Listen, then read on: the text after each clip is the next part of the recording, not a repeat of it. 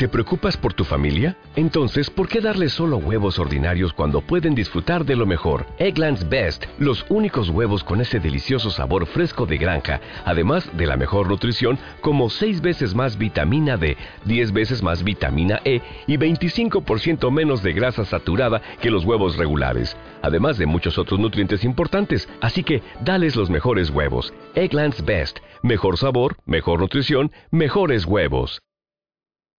Un fantasma de pasado. 15 de abril de 1950. Lago Flatead, Montana. Se alzó de las profundidades igual que un pavoroso monstruo del Mesozoico. Una capa de verde légamo cubría la cabina y la caldera. El barro del fondo del lago resbalaba y goteaba sobre las ruedas de metro y medio de diámetro y caía en las aguas frías del lago. La vieja locomotora de vapor ascendió lentamente por encima de la superficie y se balanceó un momento, sostenida por los cables de la enorme grúa montada en una barcaza de madera. Todavía visible bajo la ventanilla de la cabina y la mugre que goteaba, se distinguía el número 3025. Construida por Baldwin Locomotive Works de Filadelfia, Pensilvania, la 3025 había salido de sus talleres el 10 de abril de 1904. La clase Pacific era un tipo de locomotora de vapor de gran tamaño, capaz de arrastrar 10 vagones de pasajeros durante largas distancias a una velocidad de 135 km por hora. Era conocida como una 4 de junio de 2002 por sus cuatro ruedas delanteras situadas justo detrás del quitapiedras, las seis enormes ruedas de tracción bajo la caldera y las dos más pequeñas montadas en la parte inferior de la cabina. La tripulación de la barcaza contempló con asombro cómo el operario de la grúa manejaba suavemente los controles y depositaba con toda delicadeza la 3025 en la cubierta. El peso de la locomotora hundió la barcaza en el agua casi 10 centímetros. Pasó un momento antes de que los hombres salieran de su asombro y soltaran los cables que la sujetaban. Se encuentra en magníficas condiciones para haber pasado 50 años bajo el agua, comentó el superintendente del equipo de salvamento de la maltrecha barcaza, que era casi tan vieja como la máquina que acababan de recuperar y que llevaba desde los años 20 haciendo tareas de dragado en el lago y en los afluentes vecinos. Bob Kaufman era un tipo corpulento y simpático que siempre tenía una carcajada lista para la más mínima demostración de jovialidad. Con su rostro atezado por las largas horas pasadas al sol, ya hacía 27 años que llevaba trabajando en la barcaza. Con sus 75 años a cuestas podría haberse jubilado hacía tiempo, pero estaba dispuesto a seguir tanto como la compañía de dragados quisiera mantenerlo. Quedarse en casa montando rompecabezas no era la idea que él tenía de calidad de vida. Estudió al hombre que se encontraba a su lado y que era, por lo que podía calcular, solo un poco mayor que él. ¿Qué le parece? Le preguntó Kaufman. El hombre se volvió. Era alto y delgado a pesar de haber cumplido los setenta y muchos, y tenía un abundante cabello plateado. Su rostro estaba tan curtido como el cuero. Contempló la locomotora con unos ojos que todavía no necesitaban gafas y que brillaban con un ligero color lavanda. Un gran mostacho plateado le cubría el labio superior, como si llevara allí mucho tiempo, y hacía juego con sus cejas que, con los años, se habían vuelto hirsutas. Se quitó el panamá de la cabeza y se enjugó el sudor de la frente con un pañuelo. Luego, caminó hacia la locomotora que descansaba firmemente en la cubierta y centró su atención en la cabina. El agua y el barro se derramaban por las escalerillas y caían en la barcaza. A pesar de toda la porquería, dijo al fin, es un placer contemplarla. Es solo cuestión de tiempo que algún museo ferroviario aparezca con los fondos necesarios para restaurarla y exhibirla. Fue una suerte que ese pescador perdiera su borda y decidiera dragar el fondo del lago para recuperarlo. De lo contrario, esta máquina se habría podido pasar otros 50 años ahí abajo. Sí. Fue un golpe de suerte, contestó lentamente el hombre de cabellos plateados. Kaufman se adelantó y pasó la mano por una de las enormes ruedas tractoras. Una expresión nostálgica cruzó su rostro. Mi padre era maquinista de Union Pacific, explicó. Siempre me decía que las locomotoras de la clase Pacific eran las mejores que había conducido. Solía dejar que me sentara en la cabina con él cuando entraba en las cocheras. La clase Pacific se utilizaba principalmente para arrastrar vagones de pasajeros, por lo veloz que era. Un grupo de submarinistas vestidos con trajes hechos con capas de lona y caucho apareció de pie en una plataforma cuando ésta fue izada fuera de las frías aguas. Llevaban cascos de latón tipo Mark V, grandes cinturones con plomos alrededor de la cintura y botas de bucear con el talón y la puntera de bronce y las suelas de plomo. En conjunto, el equipo de cada buceador pesaba 70 kilos. Cuando la plataforma fue izada y depositada en cubierta fueron recogiendo sus cordones umbilicales, los conductos que les suministraban el aire desde las bombas de superficie. Apenas habían descendido cuando otro grupo subió a la plataforma y fue sumergido en las aguas del lago, todavía gélidas por el largo invierno de Montana. El hombre alto observó en silencio, con aspecto de hallarse fuera de lugar entre los miembros de la tripulación con sus monos de trabajo manchados de grasa. Llevaba un pantalón impecablemente planchado y un jersey caro de cachemir bajo una americana también de cachemir. Sus zapatos se veían lustrosos y, sorprendentemente, no habían perdido el brillo en aquella cubierta grasienta llena de cables oxidados. Observó la gruesa capa de légamo que cubría los peldaños que llevaban a la cabina de la locomotora y se volvió hacia Kaufman. Pida una escalera para que podamos subir a la cabina. Kaufman dio una orden a uno de los tripulantes de la barcaza, y una escalera de mano apareció enseguida y fue apoyada contra el borde del suelo de la cabina, justo detrás del asiento del maquinista. El superintendente subió primero, seguido por el anciano observador. El agua caía del techo, y el hollín que salía por la puerta abierta de la caldera se mezclaba en el suelo con el lodo. A simple vista, parecía que la cabina estuviera vacía.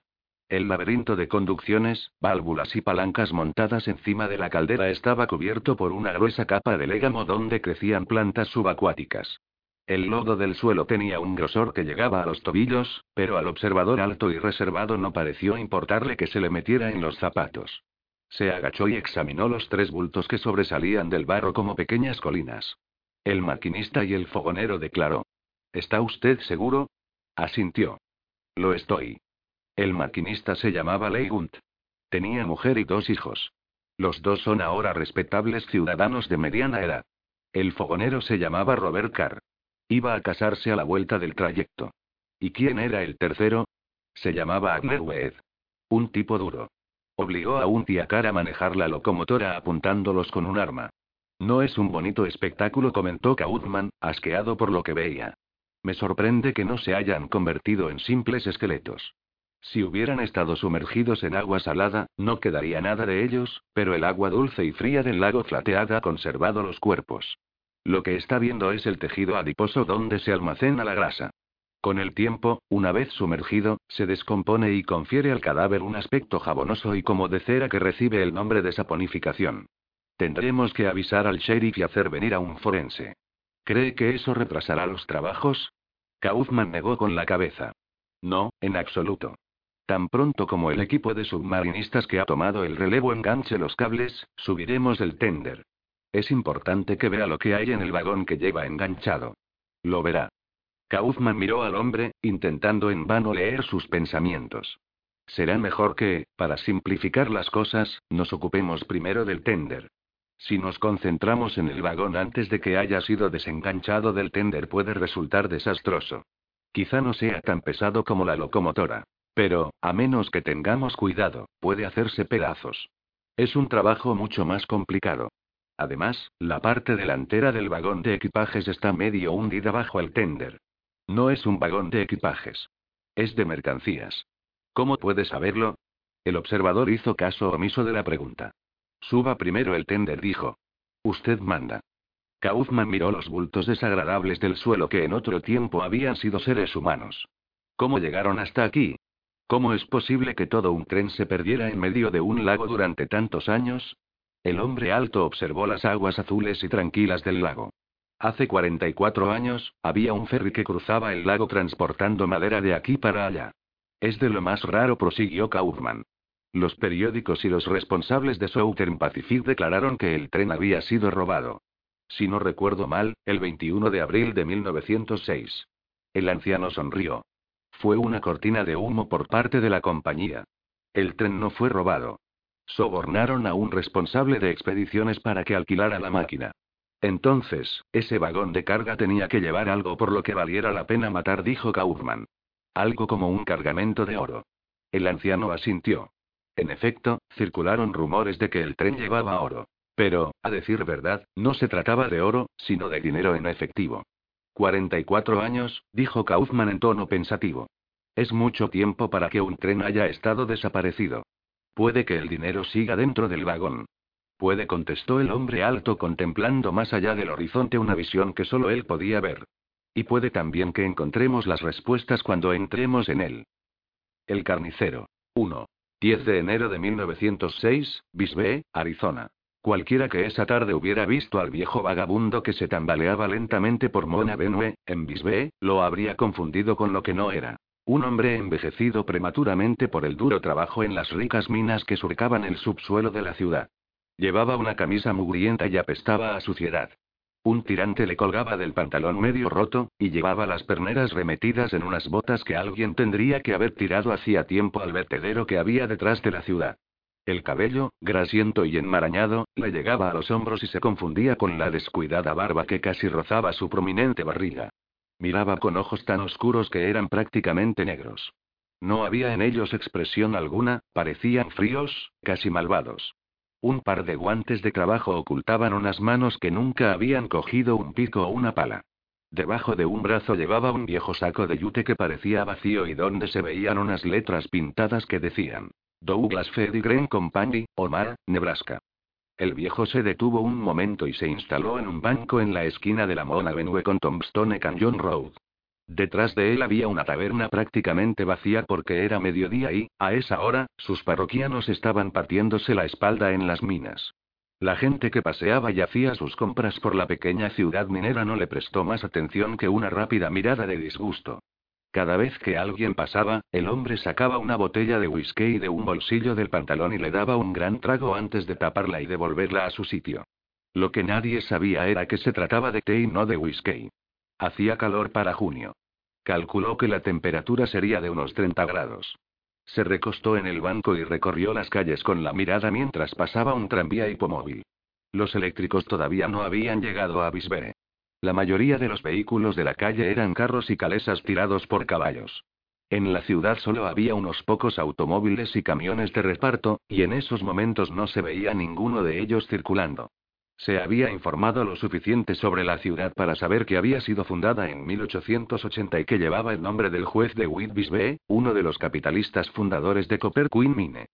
Se trataba de una numerosa comunidad que, con sus 20.000 almas, constituía la ciudad más importante entre San Francisco y San Luis. A pesar de las muchas familias de mineros que vivían en modestas casas de madera, la principal economía se desarrollaba alrededor de las tabernas y los burdeles con su pequeño ejército de chicas fáciles. La cabeza del vagabundo cayó hacia adelante. Parecía un borracho que estuviera dormitando. Sin embargo, fingía. Era consciente de todos los movimientos a su alrededor. De tanto en tanto, observaba el Bisbee National Bank situado al otro lado de la calle. Lo contempló con interés a través de los ojos medio cerrados mientras un camión de transmisión por cadena y neumáticos macizos se detenía con un traqueteo ante el establecimiento. En su interior solo había un guardia, que se apeó y llevó al banco un gran saco de billetes nuevos. Unos minutos más tarde, el cajero de la entidad salió y lo ayudó a transportar hasta el banco un pesado arcón. El hombre sabía que se trataba de un cargamento de oro, una parte de las 85 toneladas que se habían extraído de las minas locales. Pero el oro no era lo que llamaba su atención. Resultaba demasiado engorroso y arriesgado de manejar para un solo hombre. Era el dinero en efectivo lo que lo había llevado a Bisbee, no el preciado metal amarillo. Siguió observando mientras el camión se alejaba, y dos individuos, a los que había identificado como vigilantes del gigante minero Phelps Dodge Mining Company, salían del banco. Habían entregado el dinero para que el banco pagara las nóminas al día siguiente. Sonrió para sí mismo al pensar que los activos del Bisbee National Bank habían alcanzado un nuevo récord. Había estado más de dos semanas observando a la gente que entraba y salía de la entidad, hasta que pudo identificarlos a todos a simple vista. También había anotado las horas a las que entraban y salían. Se sintió satisfecho al comprender que en esos momentos no quedaría ningún cliente en el banco. Miró la hora y asintió para sí. Lentamente, el viejo mendigo se estiró y cruzó con paso lento la calle y las vías del tranvía hacia el banco llevando colgado del hombro el saco de yute vacío. Justo cuando se disponía a entrar, una mujer se le adelantó inesperadamente. Le dirigió una mirada de desprecio, pasó junto a él y entró en la entidad. Aquello no entraba en sus planes, pero decidió que ya se ocuparía de ella sobre la marcha. Comprobó la calle y siguió a la mujer al interior del banco. Cerró la puerta. El cajero se hallaba en la bóveda acorazada del sótano, y la mujer esperó a que apareciera. El mendigo sacó de una de sus botas un Colt automático del calibre 38, modelo 1902, golpeó con él a la mujer detrás de la oreja y contempló con indiferencia cómo se desplomaba en el suelo de madera. Todo ocurrió con tanta rapidez y sigilo que el director del banco no vio ni oyó nada desde su despacho. El minero borracho convertido de repente en atracador de bancos saltó ágilmente por encima del mostrador, entró en la oficina del director y le puso el cañón del arma en la cabeza. Si se resiste es hombre muerto, le dijo en voz baja pero con un tono que no dejaba lugar a dudas. Ahora, diga a su cajero que venga. El calvo, gordo y sorprendido director lo miró con los ojos desorbitados por el miedo y, sin protestar, gritó. Roy, venga a mi despacho. Enseguida voy, señor Cast, le contestó Roy desde la cámara acorazada. Dígale que deje abierta la cámara, ordenó el atracador, tajante. Cast le hizo lo que le ordenaban y gritó de nuevo mientras bizqueaba sin poder apartar los ojos del cañón. Roy, no cierre la cámara. Roy entró con un libro de cuentas bajo el brazo. Desde donde estaba, no alcanzaba a ver a la mujer inconsciente tras el mostrador. Sin sospechar nada, entró en el despacho de Castle y se quedó petrificado cuando vio al atracador que apuntaba a la cabeza de su jefe con un arma. El ladrón apartó el arma y señaló con ella la cámara acorazada. Ustedes dos. Adentro. Ordenó fríamente. Nadie pensó en resistirse. Castle se levantó de la mesa y fue hacia la cámara mientras el atracador se acercaba rápidamente a la ventana para comprobar que nadie se dirigiera hacia el banco. Salvo por unas cuantas mujeres que hacían sus compras y por un carromato de cerveza que pasaba, la calle se encontraba desierta. El interior de la cámara estaba bien iluminado por una lámpara Edison de latón que colgaba del techo de acero. Aparte del arcón con el oro, los estantes estaban llenos de fajos de billetes, en su mayoría destinados a pagar las nóminas de las compañías mineras. El atracador lanzó el saco de yute al contable. Muy bien, Roy. Llénelo con todos los billetes que tenga. Roy hizo lo que le decían. Con manos temblorosas empezó a llenar el saco con fajos de billetes de distinto valor. Cuando hubo acabado, el saco estaba lleno a reventar y tenía el tamaño de una bolsa de ropa para la lavandería. Ahora, échense al suelo, ordenó el ladrón. Castle y Roy, creyendo que el atracador se disponía a huir, se tumbaron boca abajo con las manos en la nuca. El hombre sacó una gruesa bufanda de lana de uno de sus bolsillos y envolvió con ella el cañón del arma. Acto seguido, les voló la cabeza con dos balazos que sonaron más como un golpe sordo que como el seco estallido de un disparo. Sin vacilar un momento, se echó el saco al hombro y salió de la cámara sin mirar atrás. Por desgracia, todavía no había acabado. La mujer que había dejado en el suelo gemía e intentaba incorporarse. Con absoluta indiferencia, se inclinó sobre ella, apuntó y le metió un tiro en la cabeza como había hecho con el director del banco y el cajero. No sintió el menor remordimiento, ni la más leve emoción. No le preocuparon lo más mínimo las familias destrozadas que pudiera dejar atrás. Acababa de asesinar a sangre fría a tres personas indefensas con la misma tranquilidad con la que habría podido pisotear un hormiguero. Se detuvo un momento para buscar uno de los casquillos de bala que le había parecido oír que caía al suelo, pero no pudo localizarlo. Lo dejó estar y salió del banco tranquilamente mientras comprobaba con satisfacción que nadie parecía haber oído las apagadas detonaciones. El hombre se adentró en el callejón que corría a lo largo de la parte de atrás del banco, llevando al hombro el saco repleto de billetes, y se metió en un pequeño cobertizo que había bajo una escalera, donde nadie lo vería. Allí se quitó las mugrientas ropas, la barba postiza y la peluca y lo guardó todo en una pequeña maleta. A continuación se vistió con un elegante traje, se anudó la corbata, se peinó el cabello pelirrojo y se cubrió con un sombrero hongo que ladeó antes de tirar las botas gastadas a la maleta. Dado que era un hombre bajo, les había puesto unas alzas que lo hacían parecer casi 5 centímetros más alto. Después, se calzó unos zapatos ingleses igualmente modificados y volvió su atención hacia una gran maleta de cuero que había escondido bajo una lona, junto con una motocicleta Harley Davidson.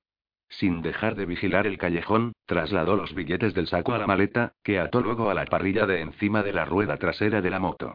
La que contenía los elementos de su disfraz la sujetó a la delantera. En ese momento oyó gritos procedentes de Tombstone Canyon Road. Alguien había descubierto los cadáveres del banco. Totalmente indiferente a los gritos, puso en marcha el monocilíndrico de 400 centímetros cúbicos, subió a la moto y fue por el desierto callejón hasta las cocheras del ferrocarril donde, sin que nadie lo viera, se situó junto a un tren que esperaba para cargar agua. La sincronización era perfecta. En cinco minutos, el convoy se incorporaría a la vía principal y se dirigiría a Tucson. Sin que lo vieran el maquinista y el fogonero, que estaban ocupados cargando agua en el tender con la manga que salía del gran depósito de madera, el hombre sacó una llave del bolsillo de la chaqueta, abrió el candado de un vagón de mercancías donde se leía Obrian Furniture Company, Denver y corrió la puerta. La presencia de aquel vagón en aquel preciso momento no era fruto de ningún azar. Haciéndose pasar por representante de la igualmente falsa Obrian Furniture Company, había pagado en efectivo para que fuera incorporado al tren de mercancías que iba a pasar por Bisbee en su ruta desde El Paso, en Texas, hasta Tucson, en Arizona. Descolgó el tablón de madera que iba sujeto a la puerta y lo utilizó como rampa para subir la moto al vagón. Luego, cerró la puerta y volvió a colocar el candado a través de una trampilla articulada justo cuando sonaba el silbato de la locomotora y el tren empezaba a rodar para incorporarse a la vía principal. Desde fuera, el vagón se veía idéntico a cualquier otro que hubiera sido utilizado a lo largo de aquellos años. Su pintura aparecía descolorida, y sus laterales de madera, rayados y llenos de marcas. Sin embargo, aquel aspecto resultaba engañoso. Incluso el candado que parecía firmemente cerrado era falso. De todas maneras, lo más distintivo era su interior. En lugar de estar vacío o lleno de cajas con muebles, había sido cuidadosamente construido y ostentosamente decorado igual que el vagón privado del presidente de la compañía ferroviaria. El techo y las paredes estaban forrados de caoba, y una mullida moqueta cubría el suelo. La decoración y los muebles resultaban igualmente suntuosos. El vagón contaba con un lujoso salón, un dormitorio palaciego y una cocina dotada de los últimos adelantos donde se podían preparar verdaderos manjares. No había sirvientes ni cocineros ni porteros. El hombre trabajaba solo, sin cómplices que pudieran revelar su verdadero nombre y ocupación. Nadie sabía de sus actividades clandestinas como ladrón de bancos y asesino en serie. El vagón había sido construido en Canadá y llevado en secreto a Estados Unidos a través de la frontera. El atracador se relajó en uno de los mullidos sillones de cuero, descorchó una botella de Burdeos Chate Aulauringue de 1884, que se enfriaba en una cubitera, y se sirvió una copa. Sabía que el sheriff de la ciudad no tardaría en organizar patrullas de búsqueda. Sin embargo, a quien buscarían sería un viejo mendigo que había asesinado en un ataque de furia equílica. Los miembros de la patrulla se desplegarían y registrarían la ciudad, convencidos de que el viejo era demasiado pobre para tener siquiera un caballo. Ningún habitante de Bisbee lo había visto paseando a caballo o conduciendo un carro. Satisfecho consigo mismo, tomó un sorbo de su copa de cristal y contempló la maleta de cuero mientras se preguntaba si aquel era su decimoquinto o decimosexto atraco. Los 38 hombres y mujeres más los dos niños que había asesinado en ese tiempo nunca lo habían preocupado lo más mínimo. Calculó que la cantidad de las nóminas ascendería a unos 325 o 330 mil dólares. Pocos ladrones habrían sido capaces de calcular el botín de la maleta. Pero a él le resultaba fácil, ya que también era banquero. El sheriff, sus ayudantes y las patrullas no hallarían nunca al atracador asesino. Sería como si se hubiera desvanecido por arte de magia. A nadie se le ocurrió relacionarlo con el elegante individuo que había atravesado Bisbee subido a una motocicleta. Y aquel horrible crimen llegaría a convertirse en uno de los mayores misterios de la ciudad. 2. 15 de septiembre de 1906. Río Mississippi, más abajo de Aníbal, Missouri. El tráfico de barcos de vapor por el Mississippi empezó a declinar a comienzos del siglo XX. Quedaban pocos capaces de reinar en sus aguas con elegancia.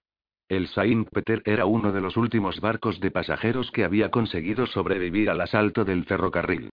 Con sus 76 metros de eslora y 22 de manga constituía un magnífico ejemplo de elegancia palaciega gracias a sus espléndidas escaleras, sus confortables camarotes y al majestuoso comedor principal, donde se servía una cocina que no tenía nada que envidiar a las mejores del país. Las señoras contaban con sus propios salones, mientras que los caballeros podían fumar sus puros y jugar a las cartas en lujosas habitaciones decoradas con pinturas y espejos. Las partidas de cartas a bordo de aquellos barcos de vapor eran famosas por los taúres que las frecuentaban. Muchos pasajeros salían más pobres que cuando habían embarcado. En una de las mesas del salón de juegos del Saint Peter, en un tranquilo rincón lejos del bullicio principal, dos hombres disfrutaban de una partida de póker descubierto. A primera vista, la escena se parecía a cualquiera de las demás que se veían en la sala, pero una mirada más atenta habría visto que sobre el tapete verde de fieltro no había ni una sola ficha. Joseph Van Dorn estudió detenidamente su mano de cartas antes de desprenderse de dos. Me alegro de que no juguemos con dinero, comentó con una sonrisa, de lo contrario le debería ocho mil dólares. El coronel Henry Danfler, director del Departamento de Investigación Criminal del Gobierno de Estados Unidos, le devolvió la sonrisa. Si hiciera trampas como yo, estaríamos igualados. Van Dorn era un hombre afable de unos 40 años. Sus mejillas y mentón desaparecían bajo unas formidables patillas y una barba pelirroja que hacían juego con el escaso cabello que le rodeaba la coronilla. En su rostro destacaba una nariz aguileña, y en sus ojos castaños había una chispa de tristeza y melancolía. Sin embargo, tanto su aspecto como sus maneras resultaban engañosos. Irlandés de nacimiento, llevaba un apellido que era conocido y respetado en todo el país por su tenacidad a la hora de perseguir asesinos, ladrones y toda clase de delincuentes. El mundo de Lampa de la época sabía que Van Dorn los perseguiría hasta los confines de la Tierra.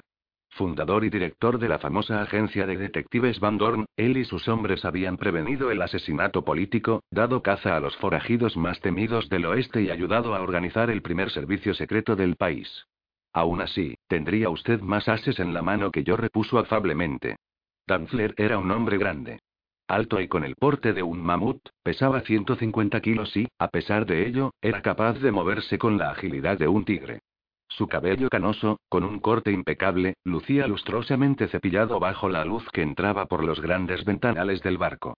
A pesar de la mirada bonachona, sus ojos, de un verde azulado, parecían estar escrutando y analizando constantemente todo lo que sucedía a su alrededor. Héroe y veterano de la guerra hispanoamericana, había participado en la carga de la colina de San Juan, junto al capitán John Persing y sus Buffalo Soldiers negros del 10 de caballería, y después se había distinguido luchando contra los moros en las Filipinas.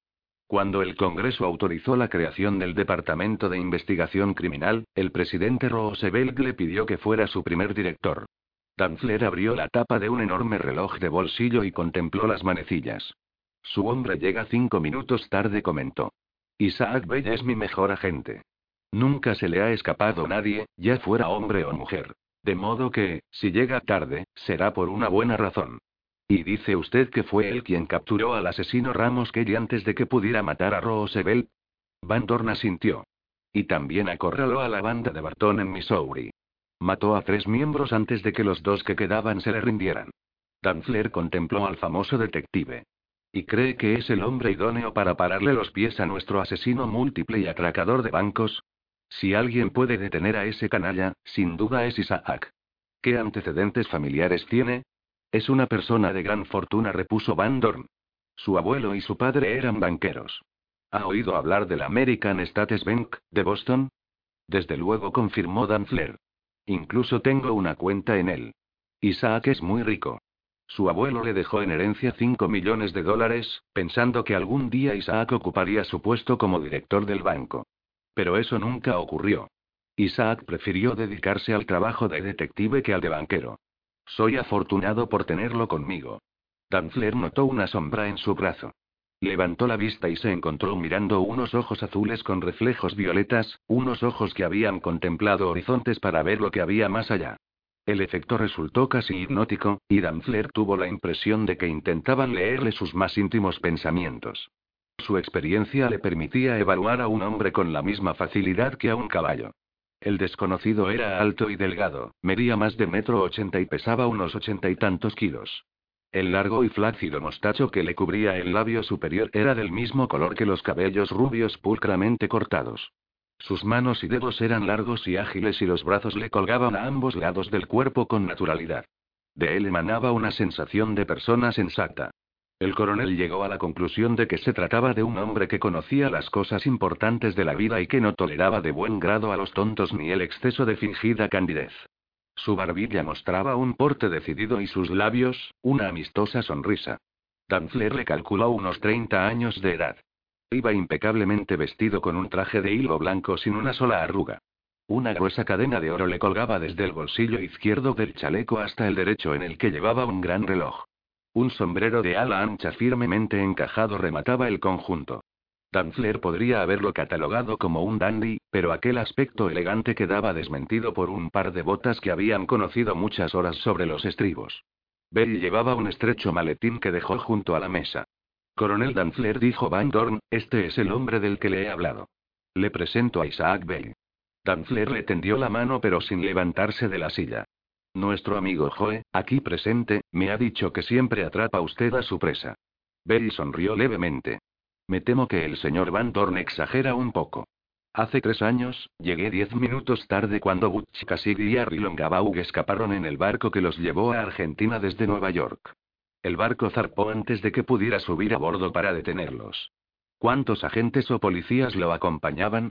La verdad, repuso Bell con un encogimiento de hombros, es que mi intención era resolver el asunto yo solo. ¿Pero Longabaugh no era el conocido Sundance Kid? Preguntó Danfler. Bella sintió. Así es. El apodo se lo pusieron cuando intentó robar un caballo en Sundance, Wyoming. Lo detuvieron y pasó 18 meses entre rejas. Pero seguro que usted no esperaba reducirlo sin violencia. Creo acertado pensar que se habrían resistido, desde luego repuso Bell sin aclarar cómo había pensado detener el sol o a los dos antiguos miembros del tristemente famoso grupo salvaje. Van Dorn se recostó en su asiento sin hacer comentarios y contempló al coronel con aire burlón. ¿Por qué no se sienta, señor Bell, y se une a nuestra pequeña partida? Bell contempló con extrañeza la mesa sin fichas y después a Danfler. No parece que jueguen ustedes con dinero. Es solamente una partida amistosa, repuso Van Dorn recogiendo las cartas y repartiendo tres manos. Hasta el momento, debo ocho mil dólares al coronel. Bell tomó asiento mientras su expresión de extrañeza se tornaba en comprensión. La partida era una pantalla. Su jefe y el coronel estaban sentados en un rincón, alejados de los demás jugadores y simulando que tenían entre manos una partida de verdad. Se quitó el sombrero y lo depositó en su regazo. Cogió sus cartas y fingió gran concentración. ¿Está usted al corriente de la oleada de asesinatos y robos que han ocurrido en los estados del oeste en los dos últimos años? Le preguntó Danfler. Solo de oídas repuso Bell. El señor Van Dorn me ha mantenido muy atareado con otros casos. ¿Y qué sabe realmente a esos crímenes? Solo que el atracador asesina a todos los que encuentra en los bancos mientras comete el robo y que después desaparece sin dejar rastros que puedan incriminarlo. ¿Algo más? inquirió Danfler. Sea quien sea, repuso Bella, es bueno. Muy bueno. En la investigación no se han encontrado pistas ni ha habido filtraciones. Hizo una pausa y miró a Van Dorn. ¿Por eso me han llamado? Van Dorn asintió. Sí. Quiero que se encargue del caso como investigador jefe. Bell se desprendió de una carta, robó otra del montón de Danfler y la colocó en el abanico de naipes que sostenía en su mano izquierda. ¿Es usted zurdo, señor Bell? Preguntó Danfler por curiosidad. No. Lo cierto es que soy diestro. Van Dorn rió por lo bajo. Isaac es capaz de desenfundar la de Ringer que oculta en el sombrero, amartillarla y disparar más rápidamente de lo que usted puede parpadear, coronel. El respeto de Danfler hacia Bella aumentó con aquellas palabras.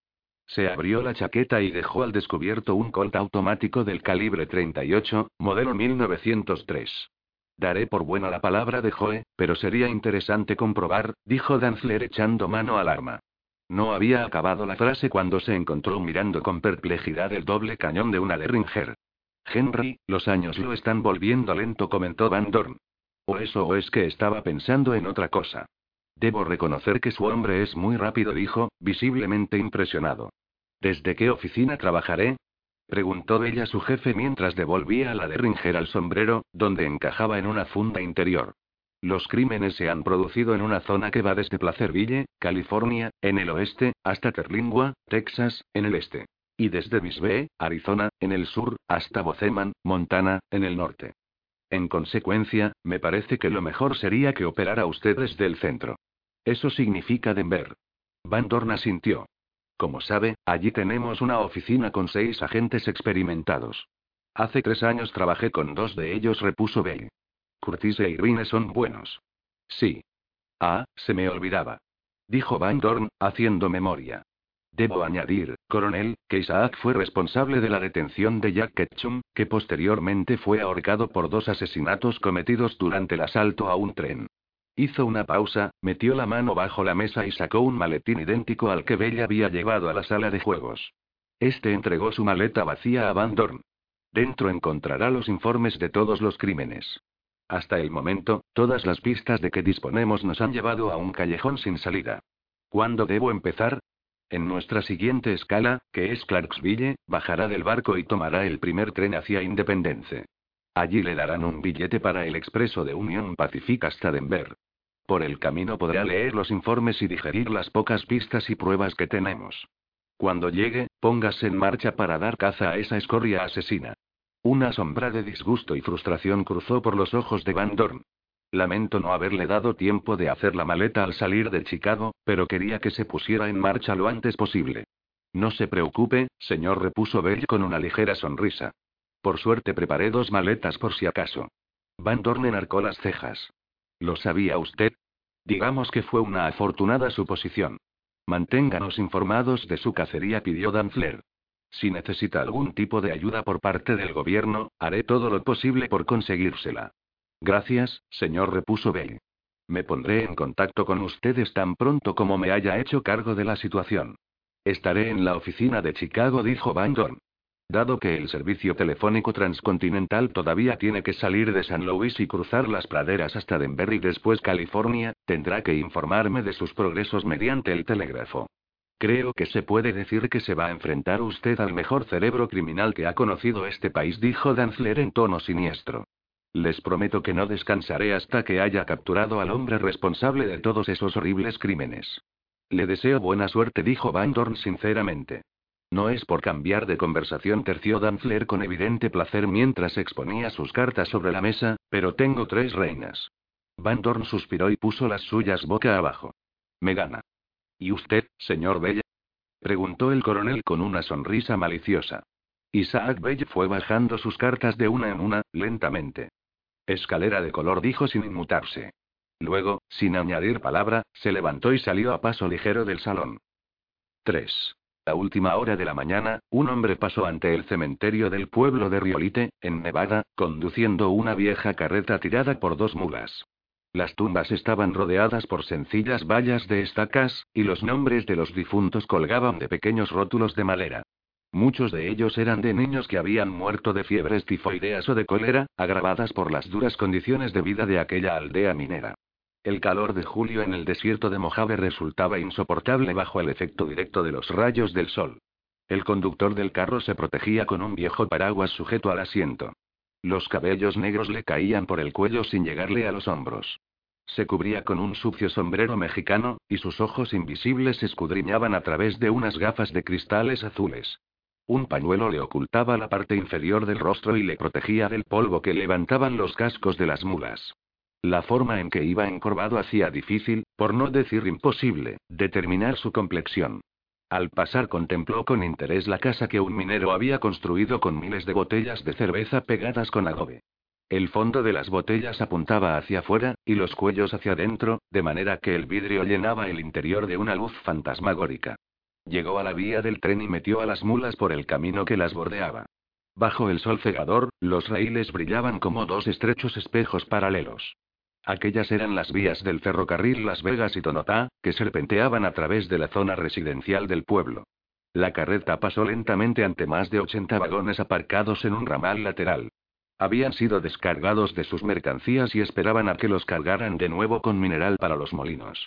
El hombre echó una mirada hacia el vagón que estaban enganchando a un tren de 30 vagones. En su costado se leía: Obrian Furniture Company, Denver.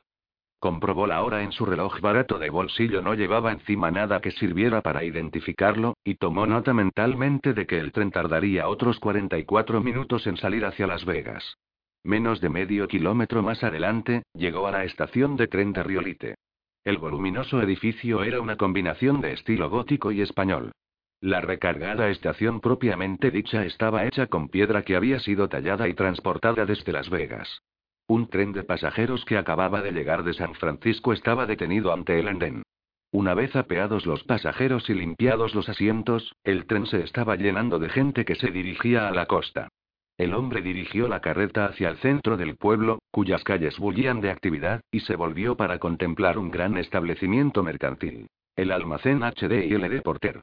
Bajo el rótulo, colgaba un cartel con un eslogan pintado. Tenemos de todo salvo whisky. La fiebre del oro de 1904 había dado como resultado un pueblo de edificios sólidamente construidos y pensados para durar largos años. En 1906, Riolite era una vibrante comunidad de 6.000 almas que había pasado rápidamente de un simple campamento de tiendas a ser una pequeña ciudad con intenciones de prolongarse en el futuro. Los edificios principales estaban hechos de piedra y cemento y hacían de Riolite uno de los núcleos urbanos más importantes del sur de Nevada. El edificio de cuatro plantas del banco apareció ante los ojos del hombre. Su elegante estructura le confería un aire de riqueza e importancia. A media manzana de distancia estaban levantando un bloque de oficinas de tres plantas. Había una oficina de correos, un teatro, un hospital de 20 camas, hoteles confortables, dos iglesias, tres bancos y un gran colegio. Dotada con los últimos adelantos, Riolite contaba con un eficaz servicio telefónico y su propia central eléctrica. También tenía un floreciente barrio de mala vida con más de 40 tabernas y ocho salas de baile. El hombre que conducía el carro no estaba interesado en nada que la ciudad pudiera ofrecer salvo ciertos activos del banco John S. Koch. Sabía que su caja fuerte podía contener más de un millón de dólares en monedas de plata, pero también que resultaba mucho más fácil llevarse el dinero en efectivo de las nóminas de las minas. De hecho, todavía no había cogido ni una sola moneda de plata u oro. Calculó que, con 85 empresas dedicadas a la actividad minera en las colinas de los alrededores, el volumen de las nóminas debía ser considerable. Como de costumbre, había planeado cuidadosamente sus movimientos. Se había instalado en una casa de huéspedes para mineros y había visitado el banco en repetidas ocasiones para hacer pequeños depósitos en una cuenta abierta con un nombre falso. También había trabado cierta amistad con el director de la entidad, que se había convencido de que el recién llegado era ingeniero de minas. Había alterado su aspecto con una peluca negra, bigote y perilla. También caminaba con una cojera fingida que, según explicó, era el resultado de un accidente minero. Resultó ser un disfraz impecable con el que estudiar las costumbres bancarias de los habitantes de Riolite y las horas en las que la actividad de la entidad era menor. Sin embargo, mientras conducía el carro de mulas hacia el Bank, había cambiado de imagen y había dejado de ser un ingeniero para convertirse en un modesto carretero de las minas. Tenía el mismo aspecto que todos los carreteros que luchaban por ganarse el sueldo bajo el calor del desierto, en pleno verano. Detuvo las mulas en la parte de atrás de unas caballerizas y, cuando estuvo seguro de que nadie miraba, levantó un muñeco vestido igual que él y lo ató al asiento del carro. Luego, condujo las mulas de vuelta a Broadway, la calle principal que atravesaba el pueblo. Justo antes de llegar a la acera de cemento, ante la entrada del banco, dio un manotazo en el lomo a los animales, y estos se pusieron en marcha, tirando del carro a lo largo de la calle con su muñeco encorvado en el asiento y sosteniendo las riendas. Comprobó entonces si algún cliente se dirigía al banco. Ninguna de las personas que circulaban por la calle parecía encaminarse en aquella dirección. Observó el edificio de cuatro plantas, la pintura dorada de las ventanas del piso superior que anunciaban las consultas de un dentista y de un médico. Otro rótulo con una mano señalando hacia abajo indicaba que la oficina de correos del pueblo se encontraba en el sótano. Entró en el banco y contempló el vestíbulo. Estaba vacío, salvo por un hombre que estaba retirando dinero. El cliente recogió el efectivo de manos del cajero, dio media vuelta y salió sin reparar en el desconocido. Ahí va un hombre con suerte, se dijo el atracador. Si aquel hombre se hubiera fijado en él, habría muerto de un disparo. El atracador nunca dejaba a nadie con vida que pudiera aportar el menor testimonio sobre su persona. Siempre existía la posibilidad, aunque remota, de que alguien pudiera ver a través de su disfraz. Por las conversaciones que había oído en las tabernas de los alrededores se había enterado de que el banco tenía un director que lo dirigía en nombre de una persona que también era la propietaria de las minas más productivas de la región, especialmente la Montgomery Sosone, cuyo valor original se había incrementado en dos millones de dólares. Tanto mejor, pensó el ladrón mientras saltaba por encima del mostrador y aterrizaba junto al sorprendido cajero. Sacó el arma de una de sus botas y le clavó el cañón en la sien. No se mueva y no se le ocurra apretar el botón de la alarma que tiene bajo el mostrador si no quiere que le desparrame los sesos en la pared. El cajero no podía creer lo que estaba sucediendo. ¿De, de verdad es un atraco? balbuceó. Lo es, contestó el ladrón. Ahora camine hacia el despacho del director sin hacer ruido y como si no ocurriera nada. El asustado cajero se dirigió hacia un despacho con la puerta cerrada y cuyo cristal esmerilado hacía difícil ver su interior. Llamó. Sí, pase, contestó una voz desde el otro lado. El cajero, Fred, empujó la puerta y recibió un fuerte empellón que le hizo perder el equilibrio y desplomarse encima del escritorio del director. El rótulo con el nombre de Herbert Wilkins cayó al suelo. Wilkins comprendió al instante lo que ocurría y alargó la mano en busca del revólver que guardaba bajo la mesa. Pero reaccionó cinco segundos tarde. El atracador conocía la existencia del arma por haber charlado con el director en persona en una de las tabernas del pueblo. No toque ese revólver. Le espetó como si le hubiera leído el pensamiento. Wilkins no era hombre que se asustara con facilidad y miró fijamente al atracador, registrando todos los detalles de su aspecto. No logrará salirse con la suya, le dijo con tono de desprecio. El atracador le contestó fríamente y sin inmutarse. Ya lo he logrado antes y volveré a lograrlo. Le señaló la imponente caja fuerte de casi dos metros de altura que había en un rincón. Ábrala. Wilkins lo miró a los ojos. No pienso hacerlo. El atracador no perdió el tiempo.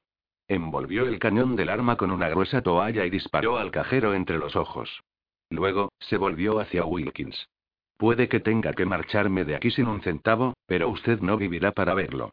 Wilkins se quedó de pie, contemplando horrorizado el charco de sangre que se formaba bajo la cabeza de Fred y la humeante toalla que la bala acababa de atravesar. Comprendió que era muy poco probable que alguien hubiera oído la detonación. Como si estuviera en trance, fue hasta la caja fuerte y empezó a girar la cerradura de la combinación para introducir los números correspondientes. Al cabo de unos segundos, tiró de la palanca y abrió la enorme puerta. Cójalo y váyase al infierno. Bufó entre dientes. El ladrón se limitó a sonreír y a dispararle en la sien. Wilkins todavía no había acabado de desplomarse, cuando el atracador fue corriendo hasta la puerta de entrada, colgó el cartel de cerrado y corrió las cortinas. A continuación, vació metódicamente la caja fuerte de todos sus billetes y los pasó a una bolsa de lavandería que llevaba atada bajo la camisa. Cuando la tuvo llena a reventar, siguió metiéndose los billetes en los bolsillos del pantalón y en las botas. Una vez hecho, contempló las monedas de oro y plata y decidió llevarse una de oro como recuerdo. El banco tenía una pesada puerta de hierro que daba a la parte de atrás y se abría a una estrecha callejuela. El ladrón descorrió los cerrojos, la entreabrió y se asomó al exterior para comprobar ambos lados de la calle.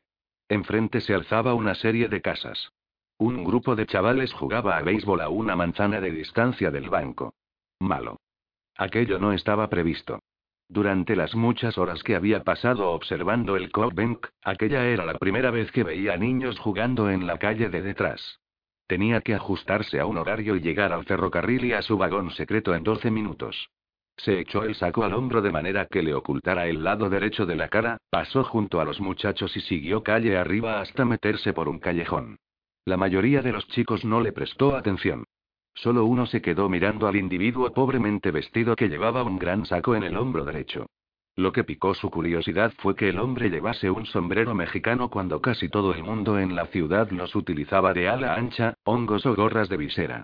También había algo en aquel tipo andrajoso que, pero entonces uno de sus amigos lo llamó, y el chico volvió a concentrarse en el juego, justo a tiempo de atrapar la pelota que le lanzaban. El atracador se ató el saco alrededor de los hombros, de manera que le cayera por la espalda. La bicicleta que había dejado previamente aparcada, tras la consulta del dentista, seguía allí, junto a un barril que recogía el agua de lluvia de la tubería de desagüe del edificio. Subió y empezó a pedalear por Armagosa Street, dejando atrás la zona de las tabernas hasta que llegó al ferrocarril. Un fogonero auxiliar caminaba hacia el furgón de cola, a lo largo de la vía. Al ladrón le costó creer que pudiera tener tan mala suerte.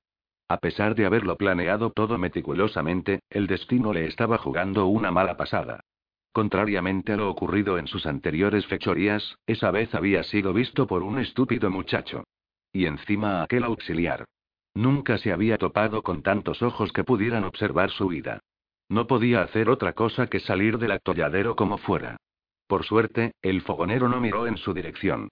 Iba de vagón en vagón comprobando el engrase de los ejes y las ruedas de los vagones de carga. Si el cojinete de bronce donde giraba el eje no recibía suficiente lubricante, podía calentarse hasta extremos peligrosos. Entonces, el peso del vagón podía partirlo y provocar un grave descarrilamiento. Cuando pasó pedaleando junto al fogonero, este no levantó la vista y siguió con su trabajo, intentando finalizar la inspección antes de que el tren saliera para Tonopay, de allí, a Sacramento. El maquinista ya estaba comprobando las agujas de los diales para asegurarse de que tenía vapor suficiente para mover el pesado convoy. El ladrón confió en que el fogonero no se diera la vuelta y lo viera entrar en su vagón privado. Abrió el candado y corrió rápidamente la puerta. Lanzó la bicicleta dentro y subió por una pequeña escalerilla que había junto a la puerta, arrastrando tras él el saco con el dinero. Una vez dentro, se asomó y miró a lo largo del tren una última vez. El auxiliar estaba subiendo al furgón de cola, donde se alojaba la tripulación del tren. No apreció indicios de que lo hubiera visto entrar en su vagón privado. Una vez a salvo en su lujoso refugio, se relajó y leyó un ejemplar del Riolite Herald. No pudo evitar preguntarse qué publicaría el periódico al día siguiente sobre el atraco al banco y el asesinato del director y del cajero. Como tantas otras veces, no sentía el menor remordimiento. Aquellas muertes ni siquiera habían dejado huella en su mente. Más tarde, aparte del misterio de cómo era posible que el atracador y asesino hubiera desaparecido sin dejar rastro, se suscitó el enigma del carro que fue hallado en el camino a Bullfrog. Estaba vacío y parecía conducido por un muñeco. La patrulla que lo había seguido estaba perpleja. El sheriff Miller intentó sacar conclusiones, pero sus elucubraciones no lo llevaron a ninguna parte. Nada tenía sentido. El forajido no había dejado pista alguna. El atraco y los asesinatos de Riolite se convirtieron en otro enigma pendiente de resolver. 4. Los 1500 metros de altitud de Colorado hacían que la luz del sol del verano aumentara el contraste de los colores. El cielo estaba limpio de nubes, y era como un vivido manto azul que se extendía sobre la ciudad de Denver. La temperatura era de unos agradables 27 grados. Isaac Bell cerró la puerta del vagón y se apeó del tren bajando por la escalerilla de la plataforma de observación situada en la parte de atrás del vagón Pullman. Se detuvo un momento para echar un vistazo a la torre del reloj de estilo gótico de Union Station. Esta estación, construida con piedra tallada en las montañas rocosas, era una imponente estructura de tres plantas y tenía más de 250 metros de longitud. Las manecillas en punta de flecha del enorme reloj marcaban las 11:40 horas. Betty sacó su reloj del bolsillo del traje de hilo a medida y miró los números romanos que señalaban las agujas. Las 11:43 horas. Sonrió para sus adentros, satisfecho, al comprobar que el gran reloj de la torre acumulaba tres minutos de retraso. Caminó por el andén de ladrillo rojo hasta el vagón de equipajes, identificó sus maletas y avisó a un mozo. Me llamo Bell.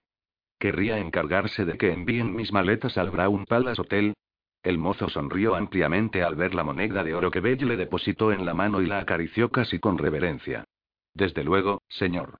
Se las llevaré personalmente. También espero una gran caja de madera que ha de llegar en otro tren. ¿Puedo contar con que se ocupará usted de que sea entregada en el almacén de mercancías de Union Pacific? Desde luego, señor, repuso el mozo sin dejar de sonreír y acariciar la moneda. Yo me ocuparé de todo. Se lo agradezco. ¿Quiere que le lleve esto? Preguntó el mozo señalando el maletín que Bello sostenía en la mano. Gracias, pero prefiero llevarlo yo. ¿Desea que le pida un coche? No hace falta. Tomaré el tranvía. Bell atravesó el enorme vestíbulo de altos techos, con sus grandes candelabros de latón y sus bancos de roble de altos respaldos, y salió por la puerta principal flanqueada por un par de columnas griegas. Cruzó Wincop Street con la 17 y pasó bajo el recién erigido Arco Mizpah, una estructura en forma de portal, con dos banderas norteamericanas ondeando en lo alto, que había sido construido para dar la bienvenida y despedir a los viajeros del tren. Bell sabía que Mizpah, en hebreo, significaba torre de vigilancia. Dos señoritas ataviadas con ligeros vestidos veraniegos, guantes y sombreros decorados con flores pasaron conduciendo un coche eléctrico. Al verlas, Bell se tocó el ala del sombrero con el dedo, y ellas correspondieron al saludo de aquel atractivo individuo con un leve gesto de cabeza y unas risitas mientras seguían conduciendo por la calle 17 hacia el edificio del Capitolio. Los carros y calesas tirados por caballos seguían superando en número a los automóviles que circulaban por las calles de la ciudad. Un tranvía de la Denver Tramway Company traqueteó al doblar la esquina de Wazee Street y se acercó al final de la manzana, donde se detuvo para cargar y descargar pasajeros. Los vagones tirados por caballos eran cosa del pasado. Los tranvías eléctricos dominaban las calles y llegaban a todos los barrios de la ciudad. Berry subió al vehículo y pagó 10 centavos al revisor. Sonó la campana, y el tranvía grande y rojo empezó a subir por la calle 17. Las siguientes manzanas estaban compuestas por edificios de ladrillo de tres y cuatro plantas. Las aceras se veían llenas de gente, como en cualquier día laborable. Los hombres vestían trajes grises o negros y corbata, mientras que las mujeres llevaban faldas que les llegaban justo por encima del tobillo. La mayoría de ellas lucían aparatosos sombreros y se protegían con sombrillas.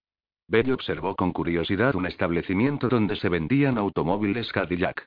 La tienda tenía los toldos bajados, lo cual evitaba el reflejo en los escaparates y permitía ver los vehículos.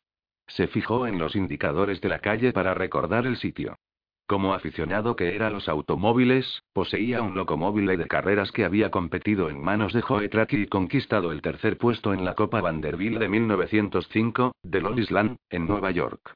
Con paciencia, lo había adaptado para circular por la calle añadiéndole luces y guardabarros. También tenía una moto roja espectacular. Era el último modelo de carreras, y su motor bicilíndrico en V daba tres caballos y medio de potencia. Disponía de un innovador mando de gas giratorio en el puño derecho del manillar, pesaba solo 65 kilos y podía surcar las carreteras a más de 90 kilómetros por hora.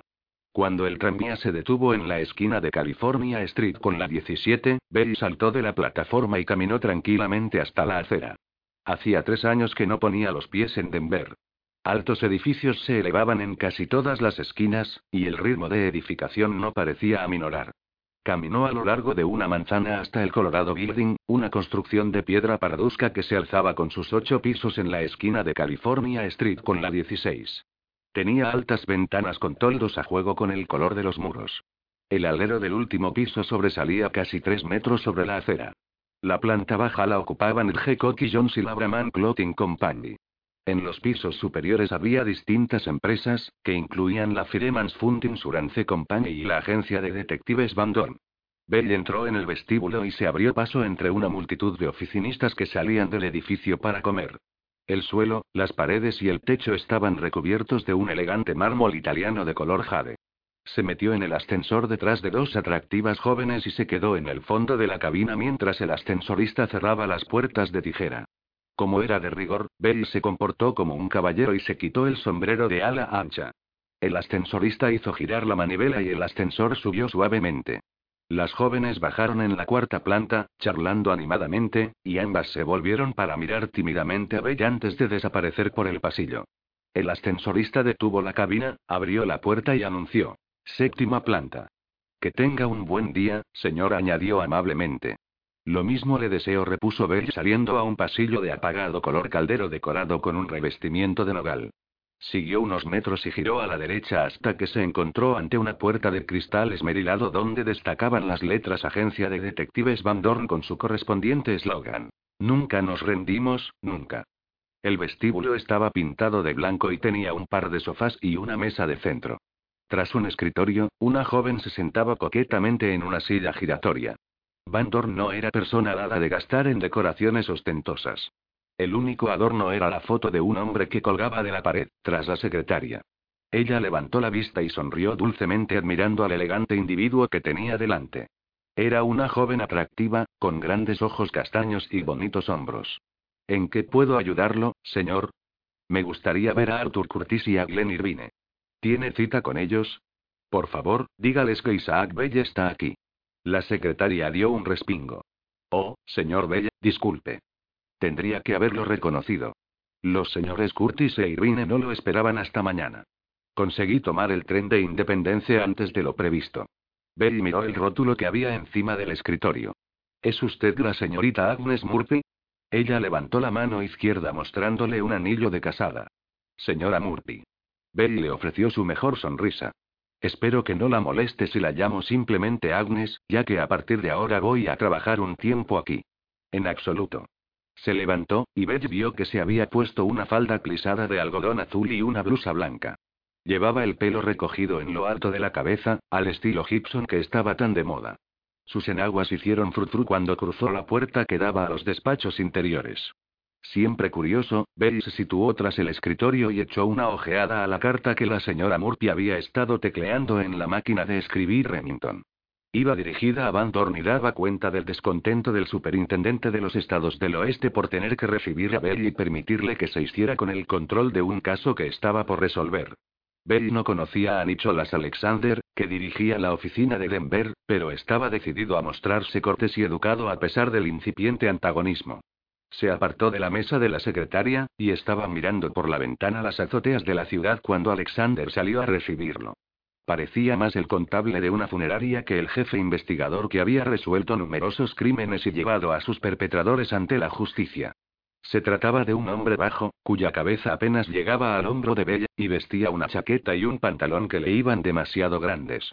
Era calvo salvo en las sienes y la nuca, y sus cejas eran tan escasas como su cabello. Llevaba unos quevedos en la nariz y miraba a través de ellos con unos ojos grises y tristones.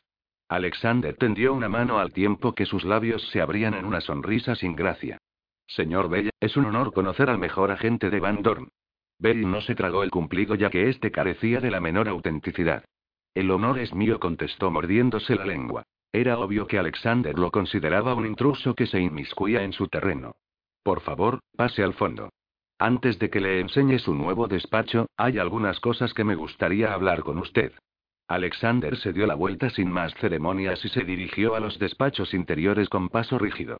La señora Murphy se hizo a un lado y sonrió dulcemente. La oficina de Alexander se hallaba situada en la única esquina del edificio que ofrecía una vista panorámica de las montañas. Los otros despachos eran pequeños y carecían de ventanas. Belly se fijó en que tampoco tenían puertas, lo cual los privaba de cualquier intimidad. Los dominios de Alexander estaban decorados con sofás y sillones de cuero. Su gran mesa de escritorio se veía libre de papeles. Aunque su traje era barato y estaba arrugado, Alexander parecía un tipo puntilloso en sus hábitos de trabajo. Tomó asiento en su butaca de respaldo alto detrás de la mesa e hizo un gesto a su visitante para que se sentara en la dura silla de madera que tenía enfrente. Bell pensó que lo único que le faltaba a Alexander para intimidar era un estrado desde el que pudiera vigilar a sus empleados y contemplar a las visitas como un pequeño dios desde su Olimpo particular. No, gracias, repuso sin alzar la voz. Después de haber estado sentado en un tren durante dos días, prefiero algo más cómodo dicho lo cual se acomodó cuán largo era en uno de los sofás. Como usted dijo Alexander, molesto por la actitud de superioridad de Bell. Usted no estaba aquí hace tres años, cuando me ocupé de aquel caso, ¿verdad? No. Llegué seis meses después, cuando me ascendieron desde nuestra oficina de Seattle. El señor Van Dorn me ha hablado muy bien de usted, mintió Bell. Van Dorn no lo había mencionado. Alexander entrelazó los dedos y apoyó los codos en la desolada superficie de su escritorio. Confío en que él lo habrá puesto al día en lo referente al asesino y sus fechorías. No directamente contestó Bell, pero sí me dio varios informes que he tenido ocasión de leer en el tren, añadió mostrando el maletín. Ahora entiendo por qué está siendo tan difícil atrapar al canalla responsable de los atracos y los asesinatos. Planea sus fechorías con sumo cuidado, y sus técnicas no parecen tener fallos. Razones por las que no puede ser capturado. Después de haber analizado este material, creo que su obsesión por el detalle puede ser también su perdición, comentó Bella, pensativo. Alexander lo miró con aire desconfiado. ¿Y qué ha sido, si es que puedo preguntárselo, lo que lo ha llevado a semejante conclusión? Sus trabajos son demasiado perfectos, están demasiado bien sincronizados. El más pequeño error podría ser su último error. Bien. Espero que usted y yo podamos trabajar en un ambiente de cordialidad, dijo Alexander con mal disimulada animosidad.